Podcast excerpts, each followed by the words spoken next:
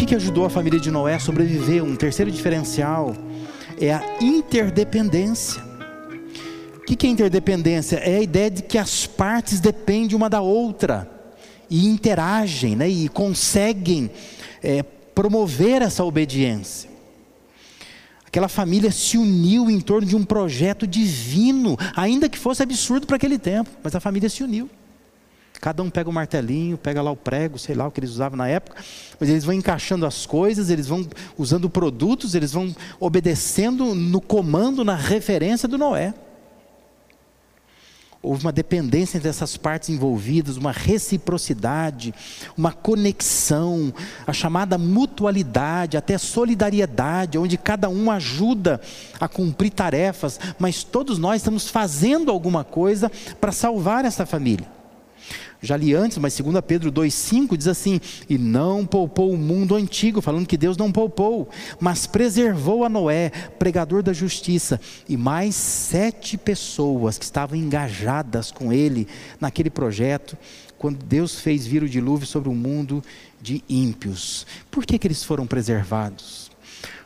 Porque eles ficaram juntos, porque eles trabalharam juntos, porque eles suportaram dificuldades juntos houve bastante tempo né, para que a arca fosse construída.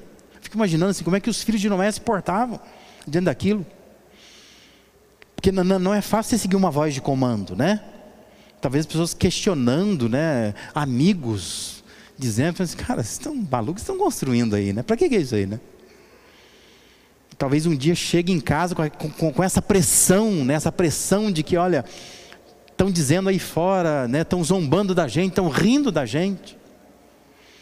Mas eles suportaram essas dificuldades juntos, estavam trabalhando juntos, por isso que eles foram preservados juntos também. O que, que significou para aquela família viver tanto tempo junta naquilo, meus irmãos, que era um zoológico flutuante, né? Você imagina a quantidade de animais dentro de uma arca enorme flutuando sobre as águas. Não foi pouco tempo. Não sei se você está conectado às, às, às datas aí, mas só para te esclarecer, né, foram 40 dias que as chuvas caíram sobre a terra. Está em Gênesis 7,12. 40 dias chovendo dia e noite sem parar. Chuva, chuva, chuva, chuva, num tempo que não chovia, né? Hoje a gente está mais acostumado com chuva, com inundação, naquela época não chovia nada. 40 dias chovendo sem parar. Foram 150 dias para que as águas do dilúvio começassem a baixar.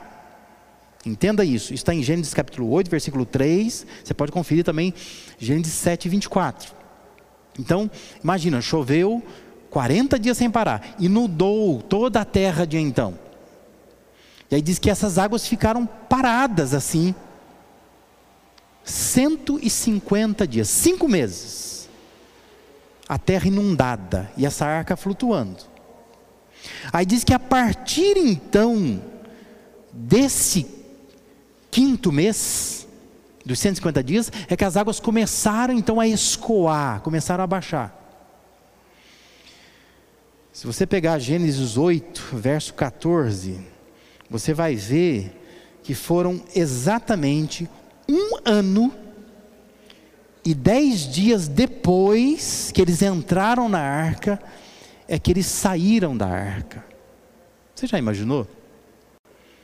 Você ficar um ano morando dentro de uma casa. Eu estou vendo algumas donas de casa aqui, né? Você tem um cachorro em casa que te irrita, né? Que vive sujando o quintal, um gato que faz coisa na hora indevida.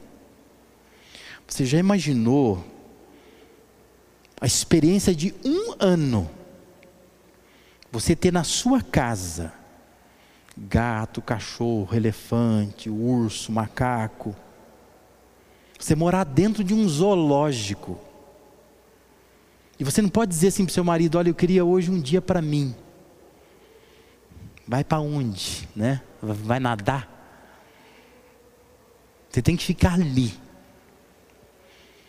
Um ano e dez dias vivendo assim. Aquela família, ela sobreviveu porque ela se ajudou. Ela se ajudou. Convivendo ali numa situação tão complicada como essa. Interessante que lá em Mateus 12, 25, Jesus está respondendo a uma acusação dos fariseus, e ele vai responder essa acusação, que eles estavam acusando Jesus, dizendo que ele expulsava demônios pelo poder do demônio, né, do, do Beuzebu. Jesus vai dizer assim: ó, todo reino dividido contra si mesmo será arruinado, toda cidade ou casa dividida contra si mesma não subsistirá. Essa é a lógica de Deus, do diabo, de qualquer pessoa, né?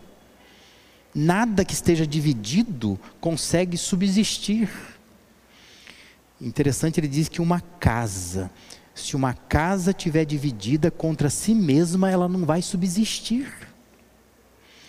Então é importante a interdependência, a união, a unidade na família, porque isto significa sobrevivência.